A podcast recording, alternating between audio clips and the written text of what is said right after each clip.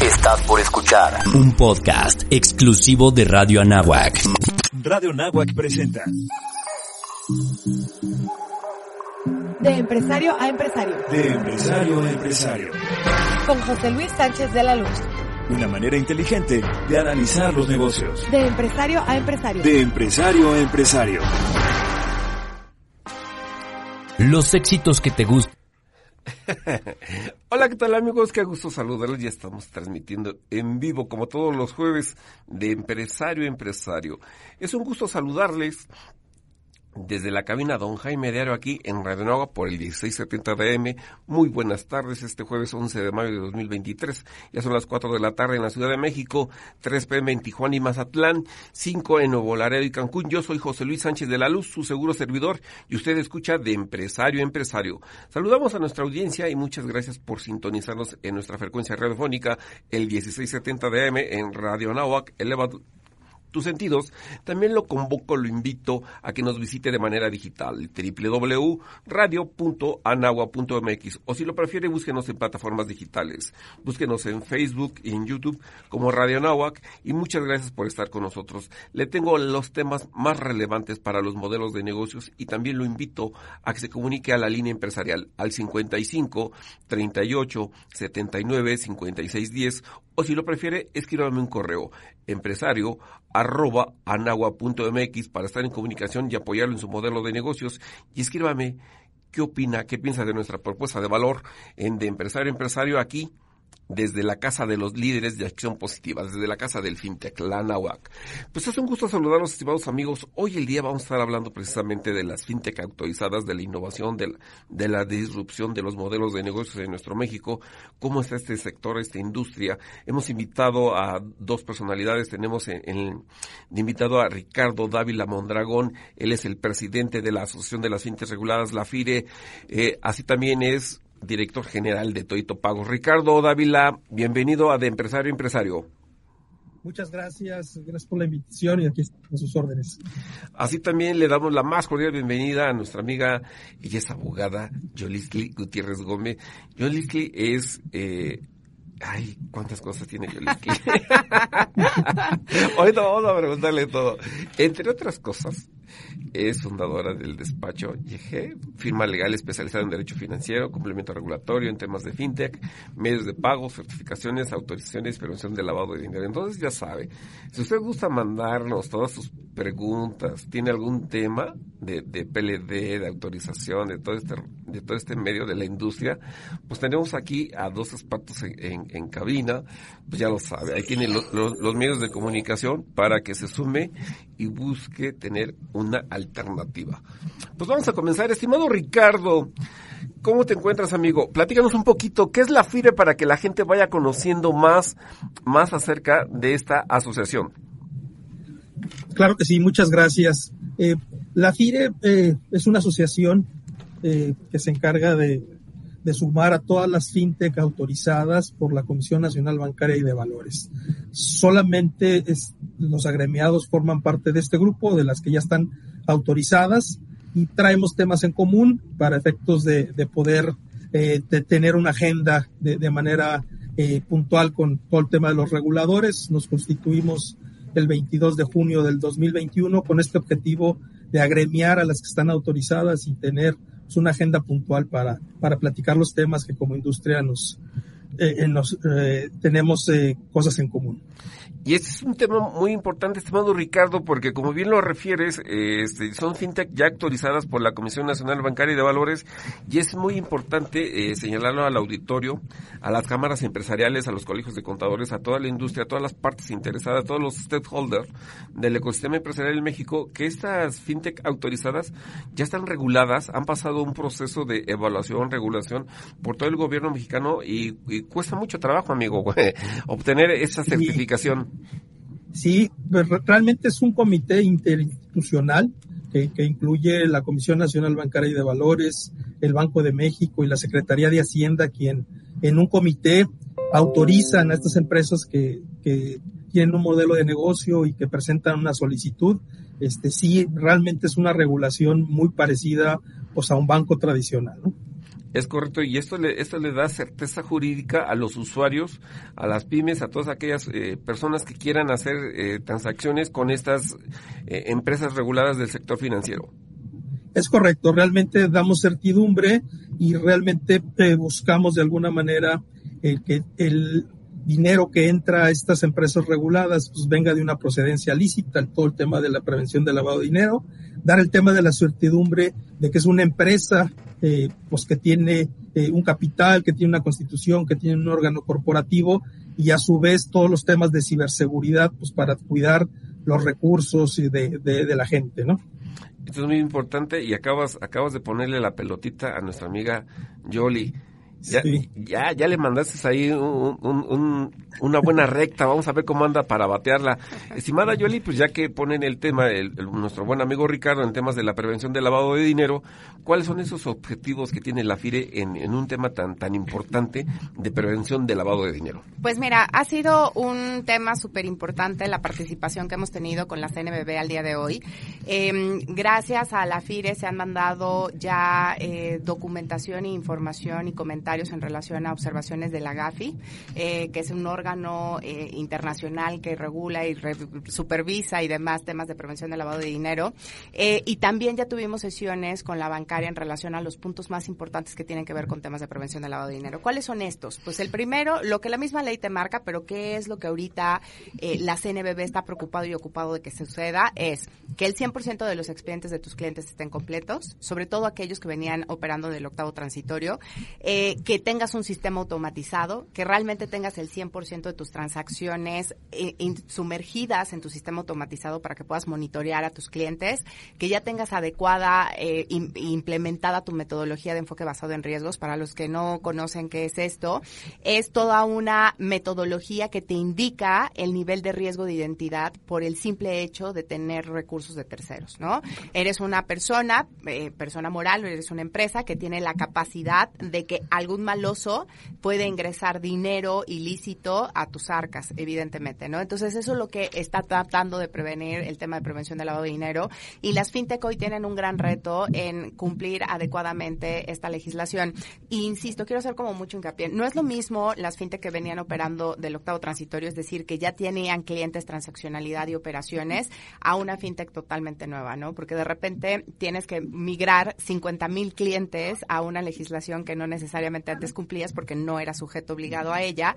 Y ahorita estamos en ese gran reto y, la verdad es que creo que sin duda se va a lograr y es parte de, la regulación que se tiene que cumplir y es un gran, gran tema, pero que sin duda todas las fintech reguladas tienen que cumplir y lo están haciendo y están haciendo sus mejores esfuerzos para alinearse a la legislación. Acabas de mencionar un tema muy, muy importante junto con Ricardo del, tema de la prevención del lavado de dinero, del enfoque basado en riesgos pero también algo que un personal, el capital humano muy importante para que se logre este objetivo es el oficial de cumplimiento. Sin duda. Que tiene que estar certificado por la Comisión Nacional Bancaria de Valores, que hablando en temas de PLD, ahí en el mercado hay algunas otras certificaciones que es muy fácil que empiezan por, eh, justamente están eh, en redes algunas ofreciendo sus cursos de capacitación y certificación, pero sí es importante señalarlo con el auditorio que eh, una fintech autorizada cuenta con un oficial de cumplimiento. Correcto. Todas las entidades financieras en este país te piden tener un oficial de cumplimiento. La única diferencia con la legislación fintech es que en el, en el texto de la legislación ya te establece que tiene que tener una certificación. Sin embargo, todas las demás entidades como bancos, este, SOFIPOS o CAPS o FOMS, o sea, cualquiera de las 16 tipos de los sectores que existen en este país necesitan tener un oficial de cumplimiento certificado. ¿Qué es lo que sucede con una SOFOM? Vamos a poner un ejemplo. Su legislación no establece de manera puntual que tiene que ser un oficial de cumplimiento certificado sin embargo, al momento que tú haces un proceso para solicitar em, la autorización para que puedas operar como una SOFOM, ahí te piden el certificado del oficial de cumplimiento. Cuando quieres renovar este tu registro para seguir siendo SOFOM, tienes que acreditar que tienes un oficial de cumplimiento certificado. es decir, la ley FinTech vino a regular y establecer de manera clara las reglas que ya estaban no escritas, ¿no? Entonces, en la legislación FinTech te piden tener un oficial de cumplimiento certificado certificado en texto de ley. Eso es muy importante. Estimado Ricardo, otro de los objetivos de, la, de la AFIRE, además de, de estos que nos comentabas de que tienen en común, además de la certificación de este comité interinstitucional que existe en el gobierno de México, ¿cuál ha sido esa evolución que tú como presidente de la AFIRE observas? ¿Hacia dónde se dirige? Realmente ha sido una evolución, eh, se han presentado eh, pues alrededor de 185 solicitudes, de estas se han autorizado 49, o sea, realmente más de eh, pues una eh, cuarta parte de lo que se ha presentado se ha autorizado. Eh, ha sido un proceso que detuvo un poco la pandemia, pero creo que estamos hoy con las empresas que ya están reguladas con un objetivo muy claro en el crecimiento, en su expansión. Empezábamos con un negocio eh, o con un producto principal que era el plan de negocios que entregábamos a la Comisión Nacional Bancaria y de Valores y hoy hemos estado expandiendo eh, ese negocio para tener una cobertura nacional y en donde aplica internacional y mucho el tema también de ir a recaudar pues más fondos porque también es bien importante este sector que el crecimiento va eh, buscando también fondos de inversión que nos ayuden con el crecimiento. Algunas, algunas fintech autorizadas que nos puedas compartir al aire para que el auditorio las pueda ir buscando y a aquellas que les, que realicen las operaciones que puedan apoyar a las pymes, comentando de que este programa lo siguen las, las cámaras de comercio, los colegios de contadores para que conozcan, tengan más información de ellas. Sí, claro, por ejemplo, está Mercado Pago, está Spin, eh, estamos obviamente la que yo represento, Todito Pagos, este, como iguales de instituciones de fondos de pago electrónico y también hay algunas otras de financiamientos, eh, financiamiento colectivo, esas dan crédito, este, cien ladrillos, como algunas de ellas que ya están hoy en el mercado operando y que te atraen un volumen transaccional importante. Esto es muy importante, Ricardo, este, darle, difusión para que toda la sociedad, aquellas eh, personas, empresarios, pymes, las medianas, vayan conociendo esta nueva alternativa de cómo gestar o cómo gestar negocios o hacer sinergias con, con las fintech. Es correcto. Realmente somos un complemento de la banca tradicional. Eh, realmente estamos haciendo parte de la inclusión financiera en segmentos donde la banca tradicional eh, tiene procesos mucho más largos que te pide ir a una sucursal y nosotros estamos ayudando en este segmento donde la gente no tenía a lo mejor alguna cuenta o no quería irse a presentar a una sucursal bancaria y con todos nuestros procesos automatizados como bien es la fintech, estamos ayudando ese segmento y estamos avanzando a que más gente utilice los servicios financieros. Esto es muy importante, Ricardo, eh, conocer esta parte. ¿Vislumbras algunas autorizaciones próximamente? Mira, se, se hicieron las últimas autorizaciones al inicio de este año. Eh, realmente es algo que pues, es una información de dominio solamente de la Comisión Nacional Bancaria y de Valores. Sabemos el número de solicitudes que se han integrado, pero yo no veo eh, en la siguiente semana unas nuevas autorizaciones. Ahorita seguimos con las 49 que están este, hoy ya publicadas en el Diario Oficial de la Federación. Esto es muy importante, amigo, para que la gente conozca, eh, y ahorita vamos a hablar un poquito más de ampliamente de ellas, para que tengan en el radar cuáles son las fintech que sí pueden este, hacer transacciones y que están autorizadas, porque ya ves que hoy muy fácil, así como la, la tecnología eh, pues reduce brecha, también hay por ahí algunos que no están autorizados y a veces hacen malas prácticas, ¿no? Sí, ya, ha pasado que, que la propia Comisión Nacional Bancaria ha tenido que eh, dar instrucciones del cierre de operaciones de, de, empresas que se ostentan como una fintech regulada y que no están operando. Entonces ha habido en algunos de los casos multas y en algunos pues cierre hasta de operaciones. Eso es muy importante, amigo. Estimado auditorio, ya llegamos al tema de hacer nuestra primera pausa comercial. Recuerda que estamos transmitiendo en vivo a través de Radio Nuevo por el 1670 de AM. Yo soy José Luis Sánchez de Luz. Vamos a hacer un corte y te invito a que te sigas comunicando. Mándame, mándame tus preguntas del tema de FinTech. Por favor, comunícate a la línea empresarial al 55 38 79 56 10 o si lo prefieres, escribe un correo empresario arroba anagua.mx. Visita nuestro sitio digital www.radio.anagua.mx. Yo soy José Luis Sánchez de Luz. Vamos a hacer un corte y regresamos. Listo amigos, ya estamos de regreso en de Empresario Empresario a través del 1670 DM y en www.radio.anagua.mx o si lo prefiere búsquenos en el canal de YouTube y de Facebook de Radio Anagua y va a tener cuatro alternativas, dos alternativas más si no tiene oportunidad de escuchar este programa en directo o si ya lo comenzó, lo tomó iniciado, puede buscarnos en dos tras dos alternativas. Búsquenos en nuestros podcasts en, en Spotify como de Empresario Empresario y en iBox, en la plataforma iBox, búsquenos como de empresario empresario y con esto usted tiene la alternativa de escuchar seis veces, seis veces el programa.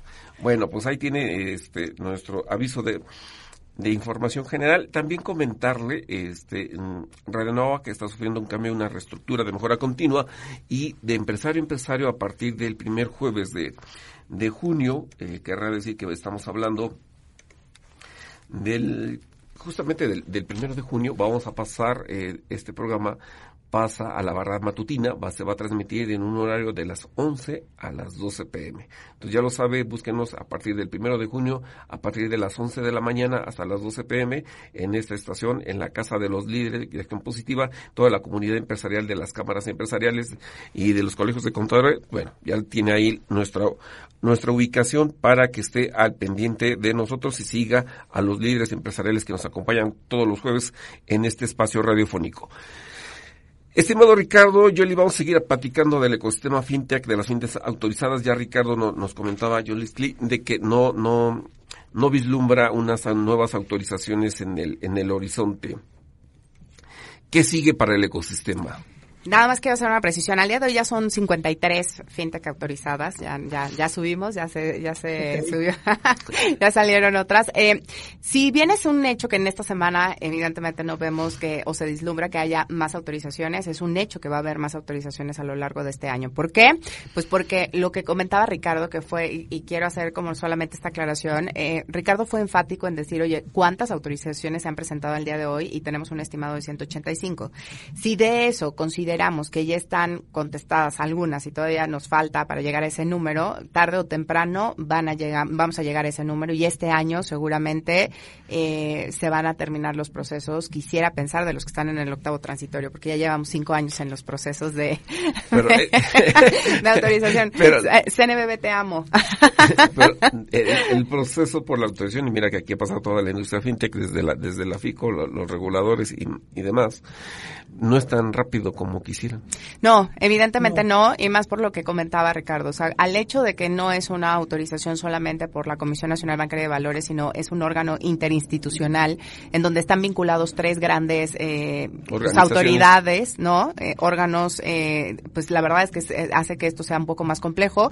Y también lo que dijo Ricardo y que es, yo creo que ese es el origen del por qué también hubo un retraso tan considerable que fue la pandemia que pues el mundo no se lo esperaba, ¿no? Entonces también la bancaria eh, tuvo un periodo en lo que se volvía otra vez digital, en el que tuvieron que poner un stand-by del tiempo de las autorizaciones, por lógicas razones, porque evidentemente de pasar a una oficialía de partes de papel, tenía, crearon algo digital en donde teníamos que subir toda la información y demás. Entonces, creo que también ese hecho hizo que sin duda las autorizaciones se retrasaran mucho más de lo esperado, por condiciones también ajenas a las autoridades. Y eso también es un hecho que, pues bueno, la pandemia nos agarró a todo el mundo desprevenido. Pero creo que va un poco también vinculado a eso. Ahora, eh, hay muchos intereses y hay muchas cosas también de por medio y que evidentemente los empresarios lo que están buscando es que ya se liberen, ¿no? Los procesos de autorización.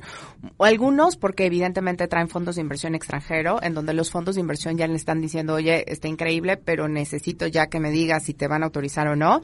Dos, yo creo que también es un tema de ya llevamos cinco años, ya estoy tratando de implementar absolutamente todo, pero también como empresario es hasta dónde tengo que invertir para dar el cumplimiento al 100% de la legislación cuando todavía no estoy 100% regulado o autorizado, ¿no? Entonces, ahí es donde empezamos con, con los temas que, que, bueno, eso es lo interesante de esto y, dónde se dislumbra el sector fintech. Tú preguntabas hace unos segundos, oye, ¿cómo ves la evolución del sector fintech?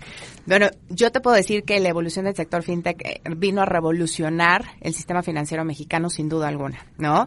La pandemia hizo que todos nos volviéramos digitales al 100%, por un lado, y el otro es que las nuevas generaciones están obligándonos a que todo sea digital.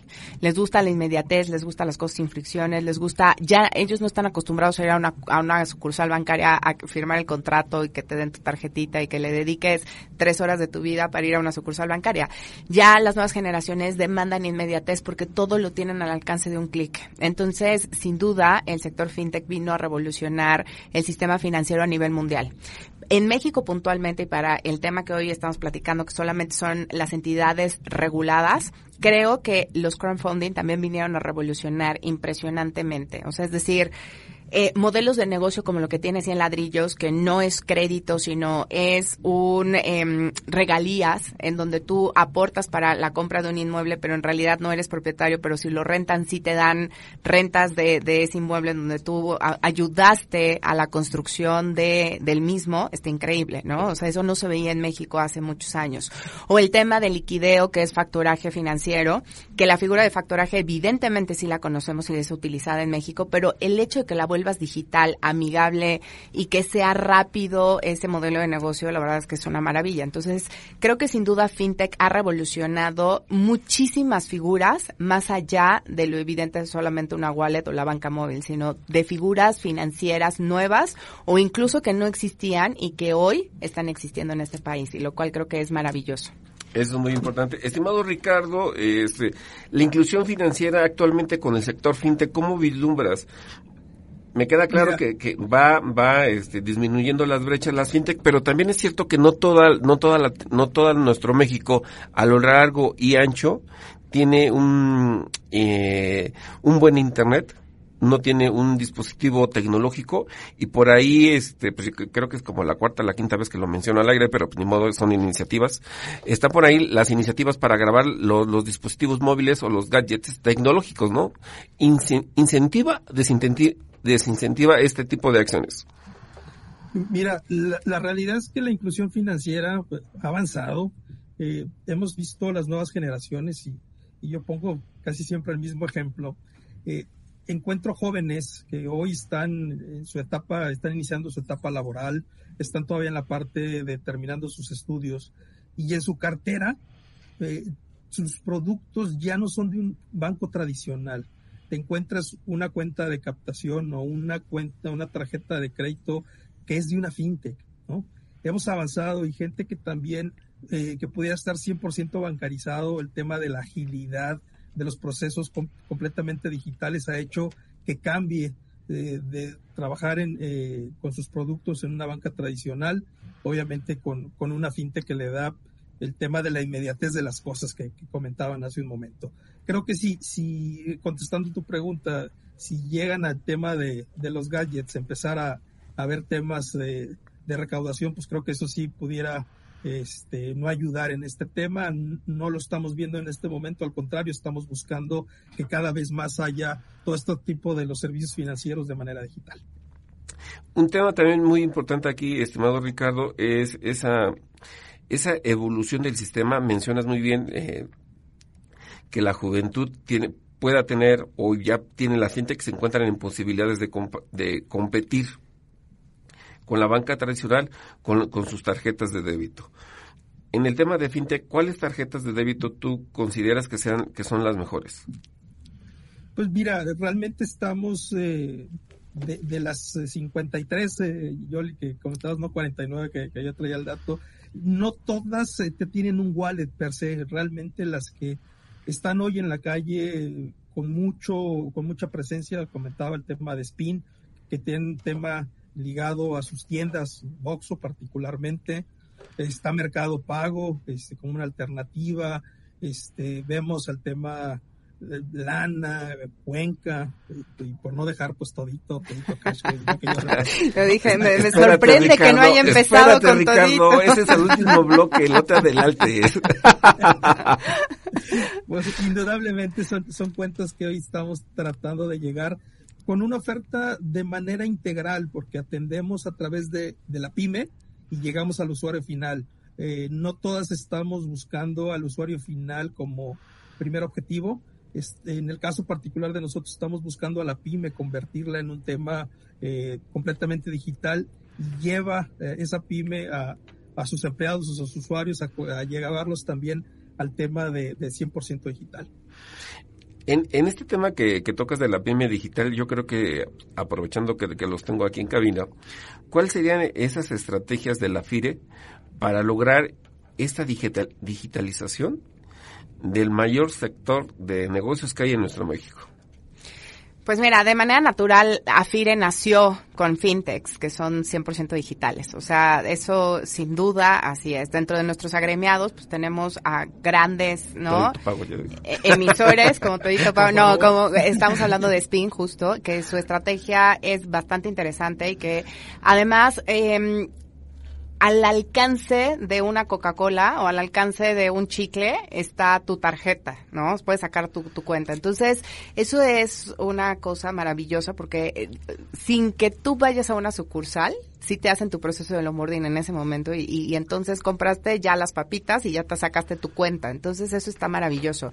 Y si a eso le estás agregando que ya eh, Walmart acaba de adquirir una nueva fintech que era Trafalgar, evidentemente está increíble que ahora los retails de esta naturaleza quieran tener y quieran vincular a sus eh, clientes naturales en el retail ahora a servicios financieros, ¿no? Entonces, ¿cuál es el tema de la digitalización? Pues bueno, es que nosotros nacimos digital al 100%. O sea, todos nuestros temas son 100% digitales y todo lo que estamos buscando es evidente ver cómo se mejora. Pero yo creo que además del tema de la digitalización, que creo que es un tema súper importante, eh, creo que también de lo que estamos buscando en la FIRE es que también se abra un poco más los modelos de negocio que tienen las IFPE puntualmente, ¿no? Este, creo que eso es algo que, que toda la industria estamos empujando para que así sea y seguramente en algún momento eh, vamos a tener reformas a esta legislación ya con, con un sector claro, este, unido y con puntos claros hacia dónde vamos, ¿no? Precisos. Sí. Eh, Ricardo, para, para contigo de hasta Monterrey, estas actividades de la FIRE, ¿cómo, ¿cómo aglutinar, cómo difundir, cómo promocionar las buenas prácticas? Lo hacemos a través de los asociados, como, como partimos eh, en la plática, pues estamos atendiendo para las que ya están eh, reguladas o que ya traen una autorización condicionada, que están en la última etapa. Y nosotros realmente, ¿cómo estamos apoyando? Nosotros ya vivimos, porque hay un mundo, yo lo digo, un mundo después de la autorización, ¿sí? Entonces, estas mejores prácticas de lo que hemos vivido te autoriza eh, la bancaria, pero después tienes que pasar por Banco de México, tienes que pasar por Conducef, tienes que hacer un proceso bastante largo de registrar tus comisiones, de registrar tus contratos. Entonces, la asociación es lo que estamos buscando. Las nuevas fintech autorizadas les estamos dando las mejores prácticas o pues lo, lo que hemos vivido a, lo largo de estas autorizaciones que, tuvimos las empresas que, estamos este, en esta asociación y poderles decir pues el camino corto para llegar a éxito con unas mejores prácticas y pues una libre competencia. Eso es muy importante, Ricardo. Y en, en ese sector eh, también sería muy importante mencionarle al auditorio que las fintech hacen financiamiento a fintech. Sí, puede existir el caso. Sí, sí. sí puede existir los supuestos, sin duda sí. alguna, y esa es las ventajas de que existen diferentes business. figuras, ¿no? Sí, exacto. Entonces, al final del día, eh, eso, eso, justo era lo que hablábamos hace rato, o sea, al final del día, eh, FinTech sí vino a evolucionar el sistema financiero mexicano. Antes, los, las entidades financieras solamente hacían actividades financieras puras, captación y colocación básicamente, ¿no? Pero con FinTech estamos viendo todo este abanico de negocios que no necesariamente es solamente captación y colocación, sino también como inversión en empresas, como Play Business, como bien lo mencionabas, y sí. acabo de dar otros dos ejemplos, que al final del día son figuras que no estaban tipificadas en la legislación financiera. Entonces, sin duda, esto nos ha ayudado y nos ha abierto un abanico de posibilidades impresionantes. Eh, para los dos, Ricardo y Yoli, eh, con la entrada en vigor de la, de la ley FinTech, la zona, la famosa zona gris que antes no, no había, al, no existir esta legislación que regulara a, la, a, estas hoy FinTech reguladas, a las primeritas que surgieron, ¿cómo vislumbras esa evolución? ¿Hemos avanzado? La ley FinTech necesita una actualización, está muy robusta, por ahí ya hay otras en Sudamérica han tomado eh, o han seguido el ejemplo de México con, con lo que se está implementando por acá. ¿Cómo vislumbran esta parte de la legislación? Ricardo, y después regreso contigo, Yoli. Sí. Al final, a cinco años de haberse publicado, pues todavía hay temas que no están, eh, que no se han concluido, ¿no? Sí salió la ley, eh, sí han salido algunos temas secundarios, pero están pendientes de publicarse algunas otras cosas que estamos esperando, el tema del Open Banking, por ejemplo, que es una posibilidad pues de hacer nueva funcionalidad, de hacer nuevos negocios, ¿no? Yo creo que está robusta la ley, sí, el caso particularmente Perú, que también se está incorporando eh, de, manera eh, o tomando como base parte de, de, lo que se ha hecho en México, pero creo que sí nos falta por un lado, concluir con lo que incluye la ley FinTech de, de la reglamentación secundaria, como permitir nueva funcionalidad y hacer modificaciones pues, en mejora de la industria, ¿no? Sí, sin duda. Mira, yo creo que uno de los temas importantes es, eh, sale la legislación y luego vienen diferentes disposiciones secundarias, ¿no? Entre ellas, eh, yo creo que sin duda ha cambiado la postura de inicio a los modelos de negocio que ya puedes hacer. Un ejemplo es el tema de corresponsal fintech, ¿no? Eh, en la ley estaba establecido que tú podías recibir depósitos, bueno, que no se llaman depósitos, abonos, y podías hacer cash in y cash out a través de tus corresponsales, pero no había salido las disposiciones entonces, posteriori salieron las disposiciones. Entonces, sí ha habido una evolución de, de la legislación. Ahora, ¿qué tenemos pendiente al día de hoy? ¿Qué es lo que todavía estamos en deuda por parte de, de las autoridades? El tema de Open Banking. Eh, a finales del 2021 eh, ya había un proyecto de disposiciones de Open Banking que se había pasado a los diferentes gremios para poder dar observaciones, comentarios y demás. Muchos de ellos hemos participado en dando comentarios en esto, pero pues ese proyecto que en teoría salía a finales del 2021 o en el primer trimestre del 2022 ya no salió, se detuvo. Y ahorita eh, hay otro proyecto que incluso hemos estado trabajando también en él, pero sin duda creo que todavía no vemos si sí va a salir o no. Y creo que eso es un tema súper importante. Eso es muy importante compartir este, esta, esta, esta visión de la, de la FIRE, del ecosistema FinTech. Estimados amigos, vamos a hacer, si me lo permite, el, el segundo corte. Ya llegamos al momento de hacer esta pausa invitándoles y recordándoles que estamos transmitiendo en vivo en Radio Nova por el 1670 y de manera digital www.radio.anagua.mx. Si lo prefiere, búsquenos en nuestras plataformas digitales como Facebook y en YouTube. Recuerda, yo soy José Luis Sánchez de la Luz regresamos a De Empresario Empresario. Listo amigos, ya estamos de regreso en De Empresario Empresario a través del 1670 DM en Radio Anahuac. Ya lo sabe, estamos hablando hoy de las fintech autorizadas con Ricardo Dávila, presidente de la Asociación de Fintech, y Yolistli Gutiérrez. Vamos a seguir hablando de estos temas y estimado Ricardo, vamos a, ya que vamos a aprovechar a Ricardo, que también es el director general de Todito Pagos, Estimado Ricardo, como, como presidente de, la FIRE, ¿cómo vislumbras a Toito Pagos que vaya en su crecimiento hacia la industria? Pues mira, nosotros veníamos del octavo transitorio, nosotros ya traíamos operación, la compañía tiene 25 años de, haberse fundado, realmente nos adherimos a, la ley, entregamos nuestro expediente y creo que a través de la asociación eh, hemos ido de manera conjuntas eh, para platicar mejores prácticas, y cosas que, preocupan como industria en procesos de onboarding.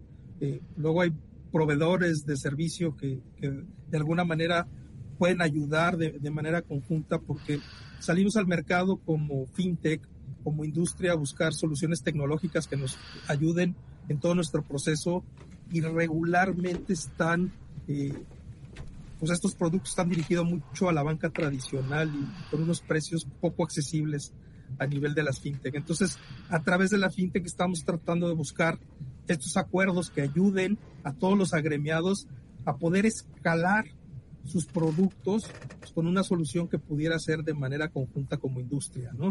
En todito así lo estamos haciendo. Nosotros en el mercado abierto eh, realmente no estamos apostando ahí por el usuario final. Nosotros estamos llegando a través de las pymes, atendiendo soluciones que la banca tradicional no está atendiendo y esa nos lleva desde una cuenta digital de la pyme hasta el procesamiento de su nómina o tener medios de disposición que puedan utilizar dentro de las, de, las fintech.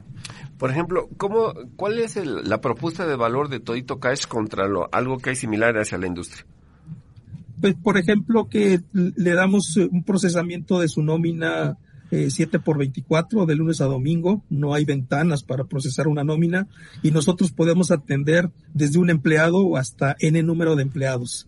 La banca tradicional, si quieres procesar una nómina, pues te dice, me tienes que fondear un día antes de la quincena, te doy una o dos ventanas el día de la quincena y si está saturado, quizás no puedes procesar. Entonces, es parte de las ventajas que estamos haciendo, todo de manera digital, eh, accediendo a que esto, este segmento este, pueda tener estos productos que puede operar los 7 por 24 de lunes a domingo. Eso es muy importante. Hacia la industria, ¿cómo vislumbras este, este tema de los procesadores de tarjeta bancaria? Realmente depende mucho de, la fintech. Realmente el procesador de, de las tarjetas pues solamente están para los que son wallets o que traen realmente un medio de disposición, es una tarjeta de crédito o una tarjeta de débito, no aplica para todas las fintech, ¿no? Y ahí realmente pues está una oferta de realmente de un titular de marca que pudiera ser nacional o internacional y pues no hay muchas alternativas, realmente las, las marcas han hecho creo que programas para que las fintechs nos podamos adherir a unos precios y unas condiciones diferentes para que realmente el modelo de negocio pueda funcionar. Esto es muy importante. Yoli, los monederos electrónicos. Los monederos electrónicos, bueno, a ver, eh, Todito es un claro ejemplo de ello. Este... Ya no hablemos de Todito. se, van a enojar, se van a enojar los agregados. Eh, Ricardo, no voy a pagar mi inscripción este mes, eh, por favor. Bueno, a ver, los monederos electrónicos en México nacieron en el 2013, si no me recuerdo, más o menos. Y la naturaleza jurídica de los monederos electrónicos fueron para gasolina. Fue el primer monedero electrónico que existió en este país, que lo reguló el SAT y que tal. En el 2010 antes de, de, esto, de la figura como tal del SAT que estableciera monedero electrónico, en el 2010 existía en la ley de transparencia para servicios y ordenamientos de servicios financieros, ahí establecía la figura de tarjetas de prepago. Con la reforma del 2010, allá voy a deletar mi edad así de, no señores, soy chiquita. No, en el 2010 se hizo una primera reforma muy interesante en este país. Este, en ese entonces, este, trabajaba en una cámara de compensación y participaba en los comités de la ABM, relaciones gubernamentales. ¿Y qué fue lo que eh, se trabajó en ese, en ese entonces? Bueno, se crearon la figura de los agregadores, titulares de marca, cámaras de compensación y demás a nivel legal. ¿Por qué? Porque ya existían, ya venían operando. En las cámaras de compensación hace mil años, este, para todos los que hoy eh, ya le llaman agregadores, antes se llamaban ISO. ¿Y por qué se llamaban ISO? Porque el, el código con el que se hacen las transferencias en este país se llama ISO 8583, ¿no? Entonces, al final del día, eh, ¿qué era más fácil decir? Oye, a ver, este facilitador que le ayuda a los bancos para tratar de tener más comercios y que al final del día este facilitador ya daba las terminales punto de venta y demás y las conexiones con las cámaras de compensación y también ayudaba muchas veces a liquidar. Lo que sucedió fue que les dieron una figura y ¿por qué? Pues porque necesitaban supervisión y es así de simple, ¿no? Si tú tienes el dinero de terceros que son de comercios, aunque no seas una entidad financiera, sí te necesito supervisar para poder entender, porque al final del día sí estás dando un servicio auxiliar, ¿no? De, medios de pago. Entonces se creó la red de medios de disposición en ese entonces y esa red de medios de disposición ha evolucionado al mil por ciento. Salió el primer agregador en su momento que mm, tuve el placer de sacarle su primer registro y llevar con con Banco de México todo su proceso que es Clip y que es ahorita uno de los más grandes en México. Y evidentemente sí ha transformado al 100% la industria en este país. Si tú supieras, José, que antes del 2010 no existían emisores de tarjetas no bancarios, hoy nadie lo creería, ¿no? Porque hoy es tan normal y tan común ver tarjetas de crédito de Sears, de Liverpool, de, y que no estamos hablando de tiendas, o sea, que tiendas departamentales con su producto financiero, que están atrás de un una marca como Visa, un ejemplo, o Mastercard u otras, pero al final del día antes del 2010 eso no existía en nuestro país. Entonces, si, si ahorita que me hablas de procesamiento de, de, pagos, del 2010 al 2023, que estamos hablando de 13 años, no es mucho, ha cambiado y se ha revolucionado mil por ciento. Ya hoy existen tarjetas digitales, ¿no? Ya existen pagos eh, también de offline o, con una tarjeta, ¿no? Que ya no es necesario que metas tu tarjeta a un cajero automático para que te dé tu dinero. Eso está increíble. Entonces, sin duda, eh, los medios de pago llegaron para quedarse y están también en una evolución clara los medios de pago. Todas las fintech al día de hoy, por lo menos las wallets, sí o sí tienen un medio de disposición que es una tarjeta de débito para que puedan sacar su dinero de esa forma. Esto es muy importante. Eh, Ricardo, Yoli, vamos con Ricardo que está allá en Monterrey. Ya tenemos nuestra ley fintech aquí en México, el ecosistema ha, crecido, hay unicornios, hay quien está en proceso de, hay vienen o están eh, expedientes en proceso de que se autoricen. ¿Cómo vislumbras, cómo vislumbras el ecosistema fintech de México versus Latinoamérica?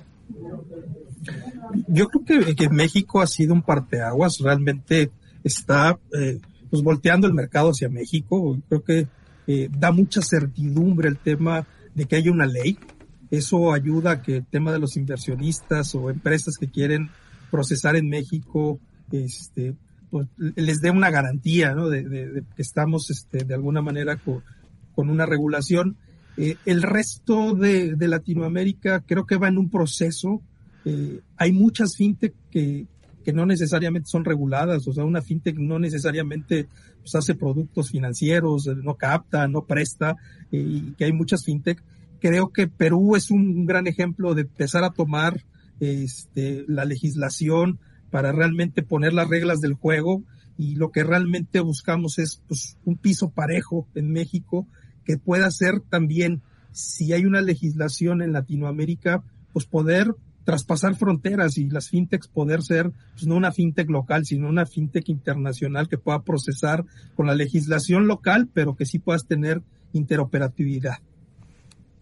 Sí, bueno, a ver, sin duda México revolucionó eh, el tema fintech a nivel legislación. O sea, eso es una realidad y lo tenemos que reconocer. Fuimos el primer país en toda América que tuvo su primera legislación en temas de fintech, ¿no? Eh, ¿Qué otros países están impresionantes en temas fintech? Brasil, evidentemente. O sea, Brasil, vamos, es también un tema eh, muy similar a México en cuanto a su población, pero tiene un volumen transaccional impresionante y los unicornios también que tiene Brasil son impresionantes y muchos de ellos están aquí aquí en México ya, ¿no? ¿Qué otro país también me encanta para temas fintech? Colombia. Ha crecido impresionantemente Colombia. Eh, Finosumit apenas eh, acaba de sacar eh, su, su radar Finovista México, ¿no? Pero apenas acaba de hacer un evento en Colombia la semana pasada. Es real el cómo ha crecido Colombia con temas fintech. Es decir, sí ha habido una transformación inminente hacia todo América y se ha permeado todo esto y también, bueno, Chile ya también tiene su legislación en proceso de, fintech. Entonces, al final del día, creo que sin duda eh, a nivel legislación México marcó un parteaguas a nivel mundial para el tema de la legislación fintech. Ahora, si me lo preguntas como empresario, eh, pues evidentemente tiene muchos temas la legislación fintech y que está muy limitada. Eh, cosas como, oye, sí puedo captar, pero no puedo colocar, un ejemplo, eh, pero sí tengo toda una regulación que implementar. Entonces, creo que también, eh, yo creo que también la legislación eh, tiene muchos temas de mejora, sin duda alguna, pero como cualquier legislación en este país, cuando se creó la de instituciones de crédito, ¿no? Hace miles de años, evidentemente no se parece a la legislación que hoy es, ¿no? Entonces, creo que también, eh, de manera natural va el mismo sector y las empresas van a obligar a los legisladores que poco a poco vaya modificándose la, legislación a la realidad operativa. Y con esto va cambiando y actualizándose el no tan ágil como se, se pretendiera. O, o, daría señales de vida cuando se promulgó la ley FinTech, ¿no? Porque se promulgó la ley FinTech y empiezan a salir las, la parte de las circulares por el diario oficial, pero no avanza como, no avanza como se quisiera, ¿no? Es, por ejemplo, bueno, sé que el, tema no es, pero hagamos un volado. ¿Ustedes qué creen que, que, se promulgue primero en el diario oficial de la Federación? ¿La regulación de Open Banking o que salga el tema fiscal de las de, las, de los criptoactivos? ah, ¿Qué pregunta? ¿Qué cosa tan más difícil? A ver, ¿por cuál vota? Ay, pues mira, este... Yo Es que mencionaste el SAT hace rato. Ah, bueno, que hablemos del SAT. Pues vamos. Eh, yo tengo, eh, quisiera pensar, ¿no? Y ahorita lo que se está tratando de hacer con las autoridades y, y, y, lo poco que han dicho las autoridades es que por ahí de septiembre, en teoría, ya vamos a empezar a ver el tema de, ahora sí, una publicación de tema de Open Banking. Eso es un esperemos si es un pontú, ¿no? Eh, ¿Qué es lo que va a suceder? La verdad es que esto es totalmente incierto. Como, como ya lo comentamos, este, este proyecto de legislación de las disposiciones de carácter general secundarias no tienen tres meses. Estamos hablando del 2021 a la fecha, que donde ya teníamos un proyecto. Entonces, creo que sin duda eh, hay retrasos importantes eh, por, por, muchas razones ajenas a, a, lo mejor al propio sector, pero desafortunadamente estamos en ese supuesto. Ricardo. Eh, coincido, yo creo que eh, el otro tema de, tiene mucho más, es mucho más trascendente desde el tema de, de, Banco de México para efectos de, de, una moneda que, que, todavía no hay, no hay tema de un acuerdo.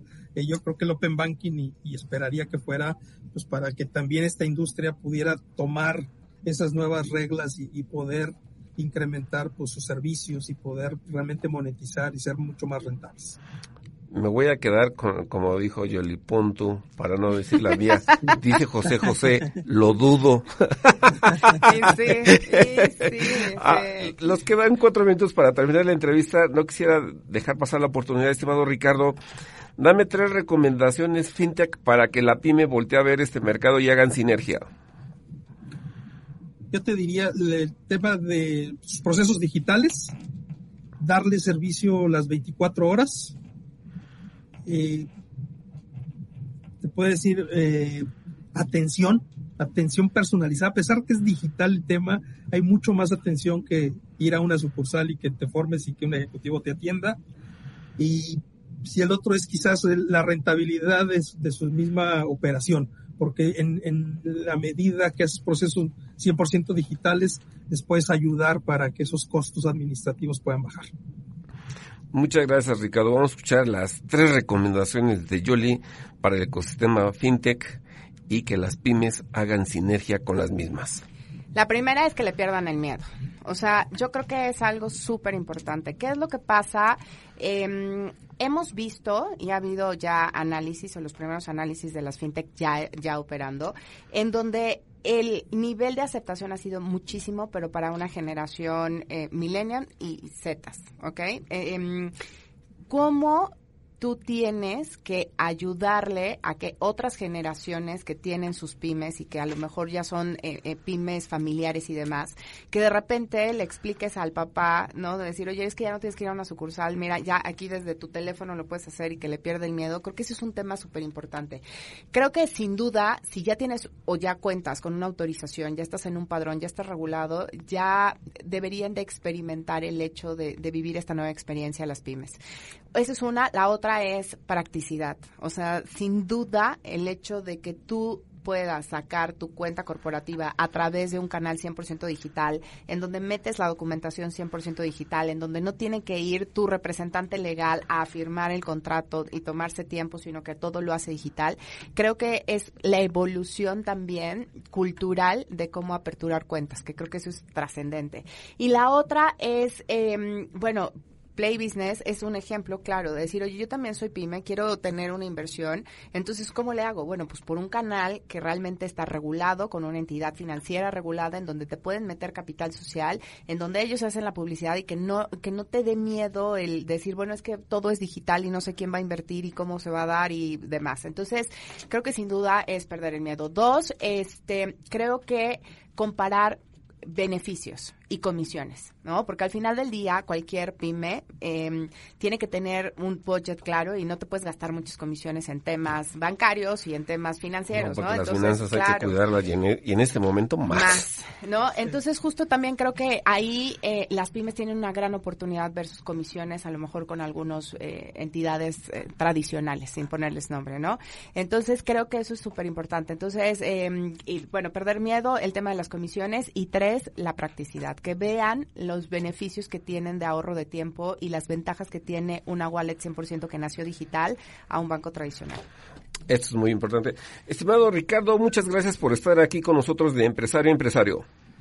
Gracias, gracias a ustedes por la invitación y a sus órdenes. Esperemos de que se sigan repitiendo el ejercicio para seguir hablando del ecosistema fintech.